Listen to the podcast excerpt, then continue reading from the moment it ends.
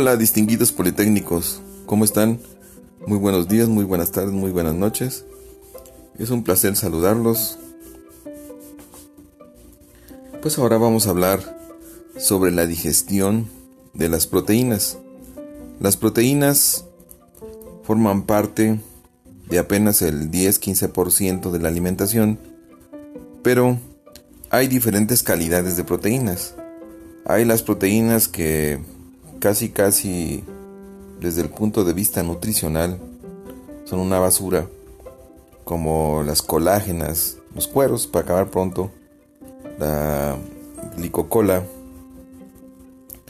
y pues las gelatinas y todo eso, pues simplemente hacen bulto, pero hay aminoácidos que son muy importantes, que son aminoácidos esenciales, que les encargo que lo vayan investigando dado que hay alimentos que son muy ricos en aminoácidos esenciales. Esos alimentos tienen un alto valor, biológico y estamos hablando del huevo y de la leche. Son los alimentos más importantes de la alimentación humana. Los humanos generalmente comemos entre 70 em, o 100 gramos de proteína y en 24 horas y pues es mucho. Sí, con tan solo eh, la mitad, con tan solo la mitad, 50 gramos de proteína, sería suficiente para garantizar nuestras necesidades diarias. Los vegetarianos tienen ese problema de que no incluyen aminoácidos muy importantes con alto valor nutricional a los alimentos y por eso hay graves problemas. Entonces, lo mejor es ser ovo vegetariano o lacto ovo vegetariano para no tener ningún problema. Bueno, las proteínas, al igual que los carbohidratos, al igual que los lípidos, deben ser fragmentadas. Esta fragmentación es la creación de polipéptidos y péptidos pequeños para que después sean procesados por otras enzimas, las enzimas que se dedican a la digestión de proteínas son proteasas. Tenemos el en el estómago a la pepsina, que proviene del pepsinógeno, ¿sí? que cuando se activa crea la pepsina, se, se activa por el pH ácido del estómago, y esa pepsina empieza a actuar sobre las proteínas. Luego, en el intestino, tenemos la activación en cascada, primero de proteasas de origen pancreático. Recuerden ustedes que les platicaba que hay una porción exocrina del páncreas que se dedica a secretar proenzimas capaces de empezar la digestión de las proteínas que llegan al intestino delgado. Esas proteínas son, por ejemplo, el tripsinógeno, que al llegar al intestino es activado por la enteropeptidasa, de origen intestinal. Luego esa tripsina, que provenía del tripsinógeno, ahora va a activar al quimotripsinógeno, formar la quimotripsina. La tripsina también actúa sobre la proelastasa para activar a la elastasa. La tripsina también actúa sobre la procarboxipeptidasa A y crea la carboxipeptidasa A y también actúa sobre la procarboxipeptidasa B y, crea la carboxipeptidasa B. Tanto la carboxipeptidasa A y la B son exopeptidasas y la quimotripsina, la elastasa y la tripsina son endopeptidasas, o sea, cortan dentro de las proteínas y las carboxipeptidasas en los extremos de las proteínas. ¿Ok? Las carboxipeptidasas pueden liberar aminoácidos individuales y las endopeptidasas liberan fragmentos de aminoácidos, sea polipéptidos, de 2 a 6 aminoácidos en su mayoría. Resulta que después de la liberación de estos péptidos de 2 a 6 aminoácidos o cadenas más largas, hay varios mecanismos de digestión, algunos llevados a cabo por las dipeptidasas que se encuentran en el borde en cepillo de la mucosa del intestino.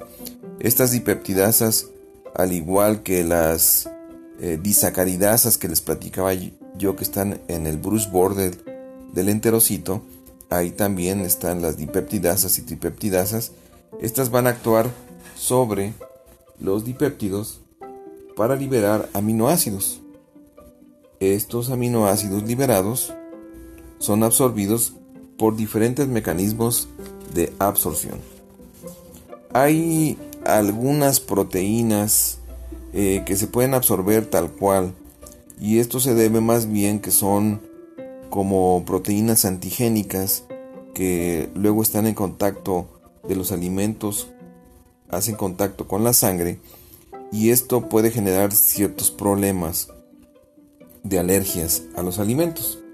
Entonces, eh, hay otros mecanismos de, digestión de las proteínas y de transporte de las proteínas, por ejemplo, por eh, microvesículas que llevan péptidos y por captación de oligopéptidos por medio de sistemas de transporte en la membrana y microvesículas.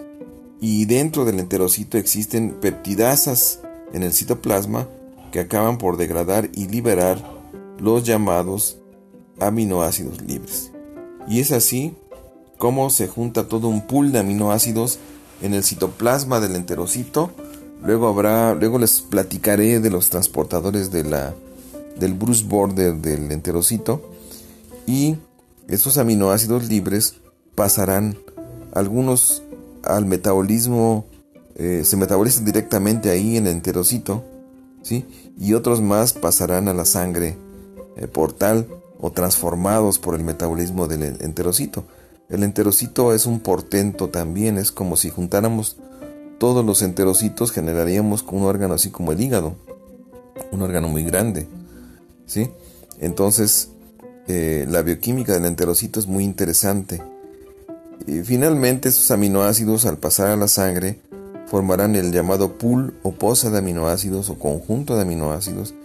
Y esos aminoácidos necesitan transformarse en aminoácidos, yo les digo a mis alumnos, más manejables.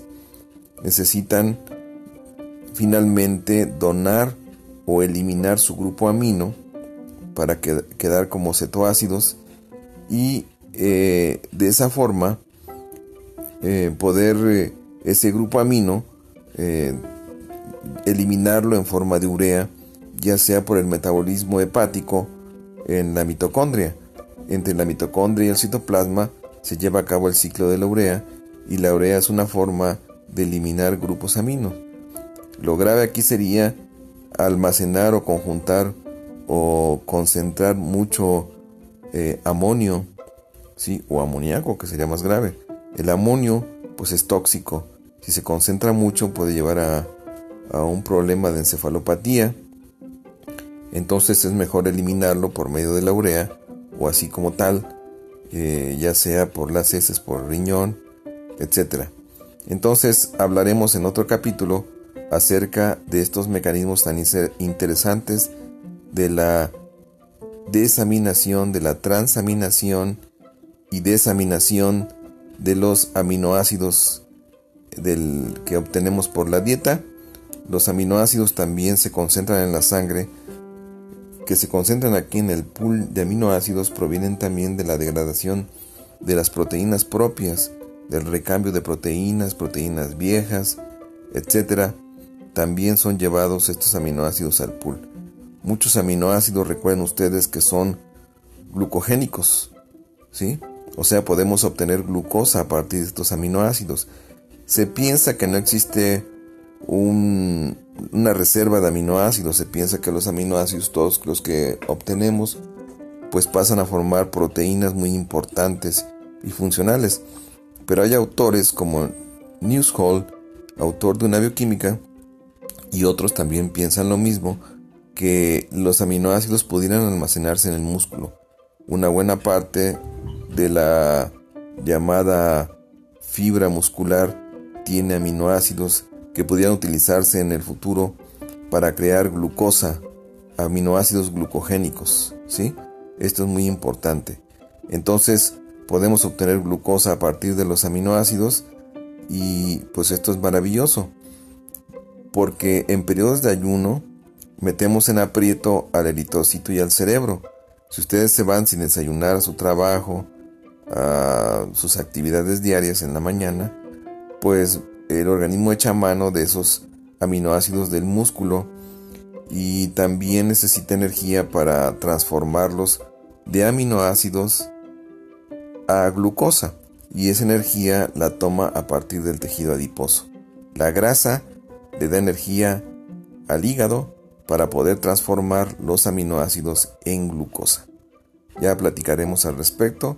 Es un metabolismo muy interesante, entonces tenemos pendiente el transporte de aminoácidos en el bruce border de la mucosa del enterocito, de la mucosa del intestino, el bruce border del enterocito, y tenemos pendiente el metabolismo de los aminoácidos que yo ahorita les, les adelanté algo muy a la Mickey Mouse.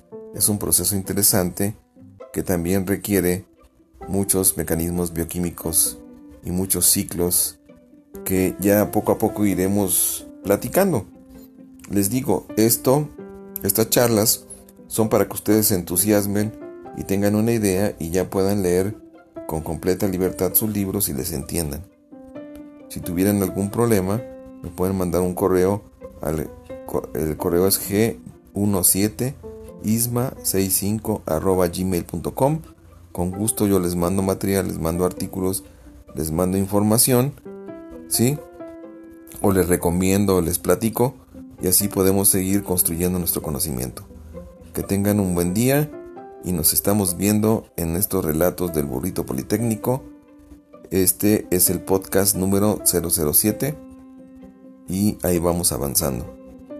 Más adelante les platicaré planes muy interesantes sobre la patología que tengo para el futuro. Con ustedes, si ustedes me brindan su atención y su gentil presencia, pues no se sentirán abandonados. Aquí estamos juntos, ahí nos vemos.